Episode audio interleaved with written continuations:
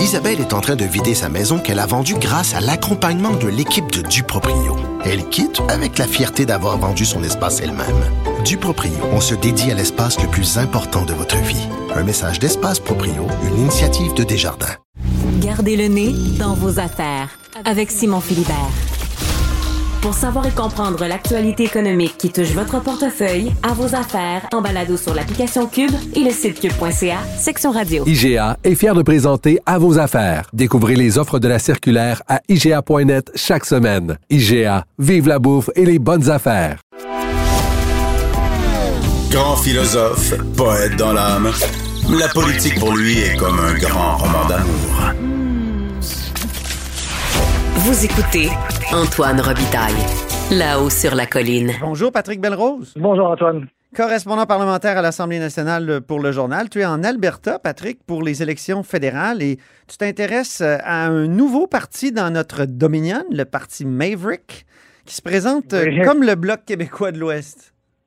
Exact. On a voulu venir euh, prendre le pouls un petit peu de nos cousins albertains pour voir euh, ce qui se passe ici. Et euh, on est tombé sur ce, ce jeune parti qui, euh, qui fait jaser dans la province ici, le Maverick Party, qui se présente, comme tu disais, comme euh, le Bloc québécois de l'Ouest. Et euh, c'est vraiment revenu beaucoup dans les conversations, autant avec le chef qu'avec les, candidats ou les militants sur le terrain. Ils disaient, ben, écoute, depuis des années, on se dit le Québec a droit, disons, à certains avantages que les autres provinces ont pas, c'est leur point de vue de- du moins. Et eux considèrent que c'est en raison de la présence du Bloc québécois à Ottawa. Évidemment, il y a Mm. toute la question des revendications du Québec, mais disons pour un point de vue fédéral, là, ils disent la présence du Bloc à Ottawa. C'est comme un Et hommage la, à la pertinence du Bloc. Le Bloc se fait toujours poser cette question-là. Là, il y a des gens du reste du Canada qui disent Hey, ça peut être utile, puis nous autres aussi, on en veut un. Ben écoute, Antoine, j'ai même rencontré un vrai cowboy là, qui participe à des rodéos puis qui vit sur un ranch. Je me suis visiter euh, son ranch. Et lui, il dit, moi, c'est à cause de des François Blanchet que j'ai essayé de me lancer en politique. Il j'ai entendu en 2019 dans ce débat des chefs dire, je suis prêt à, à travailler avec n'importe quel d'entre vous qui votera pour les intérêts du Québec. Et ce, ce candidat-là, euh, Tarek El Naga, euh, s'est dit, hey, pourquoi on n'a pas ça, nous, ici, pour l'Ouest? Pourquoi on n'a pas un parti qui nous représente et qui dit, ben moi, je vais voter seulement pour les, euh, les intérêts de l'Ouest canadien. Il faut comprendre que les gens du Parti Maverick considèrent que les conservateurs ne les représentent pas suffisamment parce que, comme c'est un parti national, ben, conservateurs ou libéraux doivent s'assurer de plaire à la fois à l'Est, à l'Ouest, aux différentes provinces. C'est exactement ce que disent à l'inverse le, Bloc québécois. Les, grands partis euh, veulent plaire à, tout le monde, donc sont obligés de faire des, des grands écarts et souvent c'est au détriment des intérêts du Québec. Et là, les Albertains, en tout cas les Albertains de ce parti, Maverick, euh, ils disent exactement ça. Ce qui est intéressant, Maverick, ça veut dire dissident non conformiste. Exactement, exactement. C'est aussi le nom en passant du euh, du euh, collègue de, de Tom Cruise dans Top Gun, Maverick. Ah oui? Un petit clin d'œil aussi, aussi là-dessus.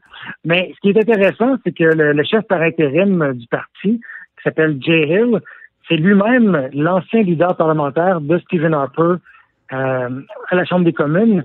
Et euh, les gens qui sont avec lui sont aussi des anciens élus conservateurs. Et ce que Jay Hill me disait, il disait, ben, écoute, moi j'ai vu le Bloc québécois fonctionner pendant euh, 20, vingtaine d'années qu'il- pendant qu'il était là, ça fait 30 ans maintenant. Le est présent à Ottawa. Et il dit, euh, j'ai vu fonctionner, je trouvais que ça fonctionnait, euh, je trouvais que ça marchait bien pour eux. Et euh, il s'est aperçu, lui, à l'interne, parce que même avant d'être leader, il était whip du parti. Et il dit, moi-même, je devais dire aux députés, non, mais attends je sais que tu es un député de l'Ouest, puis que tu voudrais dire ça en chambre, mais tu peux pas, parce que ça va nuire dans l'Est, ça va nuire, euh, par exemple, euh, en, en Nouvelle-Écosse. Ils sont Donc, déçus il d'ailleurs de euh, Stephen Harper. Ça, ils le disent dans, dans ton texte, justement. Tout à fait. Il y a un ancien député conservateur qui était présent, donc euh, c'est un rassemblement auquel j'ai été euh, de militants du parti. Et euh, Brian Fitzpatrick, qui était un élu euh, de la Saskatchewan avec Stephen Harper, il me disait, euh, parce que la question de la péréquation, on en parlera tantôt, revient souvent, et il disait, Stephen Harper avait des vues très arrêtées sur la péréquation avant d'être élu euh, à Ottawa. Et une fois élu, il a semblé oublier ses, ses principes et ses, euh, et, et, ses, et ses convictions à ce sujet-là. Donc, ça revient un peu à ce qu'on disait. Quand on est élu à Ottawa, ben, on est obligé d'un petit peu d'équilibrer notre discours pour pas trop déplaire à une province ou à l'autre. Est-ce que ce sont des séparatistes seulement ou c'est la séparation si nécessaire et pas nécessairement la, la séparation? Écoute, c'est un discours, puis tout le discours que j'ai entendu ici, euh, résonne beaucoup avec les Québécois, avec ce qu'on a connu depuis euh, 30-40 ans. Euh, et là, donc, on revient un petit peu au début du mouvement souverainiste euh, québécois. C'est négocions d'abord pour avoir des changements constitutionnels importants qui pourraient nous convaincre de rester. Et si ça fonctionne pas, on sépare. Donc, pour le Parti Maverick, une des principales demandes, c'est de revoir la péréquation. Oui. Euh, donc, ça, c'est le fameux principe qui veut que les provinces les plus riches paient des transferts aux provinces les moins riches. Mhm. Euh, au Canada, on sait que c'est principalement l'Alberta qui, euh, qui paie et principalement le Québec qui reçoit. Donc, en Alberta, depuis longtemps, et le premier ministre Jason Kenney ici euh, a souvent capitalisé sur ce mouvement-là. Euh, depuis longtemps, on dit, ben, écoutez, c'est nous qui payons pour tous les services sociaux, les, les services sociaux grassement payés euh, Mhm. au Québec. C'est nous qui payons pour ça. Donc, la principale revendication du Parti Maverick, si, euh, s'il décide de rester dans le Canada, c'est de dire, ben, abolissons la péréquation pour qu'on ait plus à payer pour les fameux services sociaux du Québec. Et là, je, je résume leur discours. On, on sait que dans la réalité, c'est pas aussi simple que ça.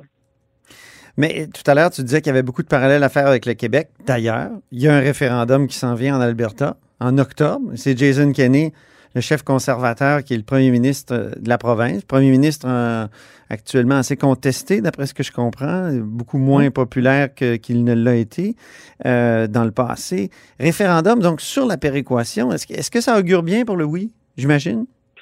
Écoute, euh, étonnamment, moi aussi, j'aurais pensé que ça durait très bien et que ce serait passé comme une lettre à la poste. Euh, mais un sondage récent, là, début euh, du mois d'août, place à 43% de l'appui pour le oui.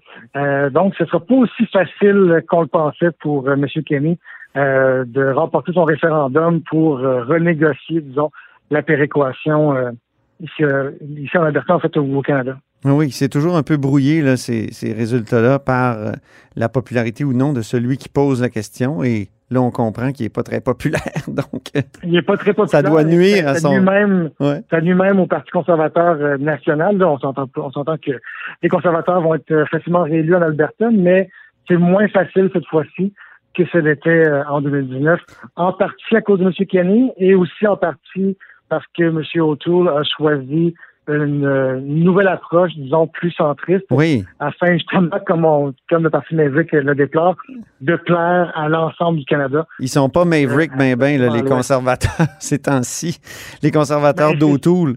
Et d'ailleurs, est-ce que ça donne des chances, ça, au parti Maverick de, de, de, de, de, de faire une percée ou deux dans, dans certains comtés? Est-ce qu'il y a des comtés où ils sont quasiment assurés de gagner? Euh, assuré de gagner, non, absolument pas, mais euh, toujours difficile euh, à évaluer. On essaie de voir euh, est-ce qu'il va y avoir une grogne et un vote de protestation euh, contre les conservateurs. Est-ce qu'il pourrait y avoir des luttes à trois si les, les indépendants se présentent qui permettraient à un député ou un candidat Maverick de se faire élire? Donc, ne faut pas s'attendre à une vague non plus. C'est un parti qui est très jeune. Il a été fondé officiellement l'an dernier. Là, c'est une campagne électorale euh, anticipée, euh, des élections anticipées qui sont déclenchées. Donc, c'est pas un parti qui est très bien organisé pour l'instant. Ils ont 27 candidats du Manitoba à la, à la Colombie-Britannique.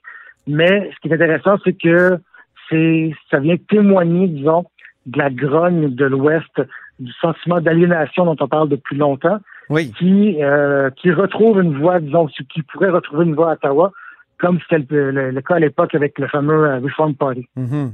Donc, on te lit demain dans le journal. euh, on continue de te lire sur euh, l'actualité électorale en Alberta.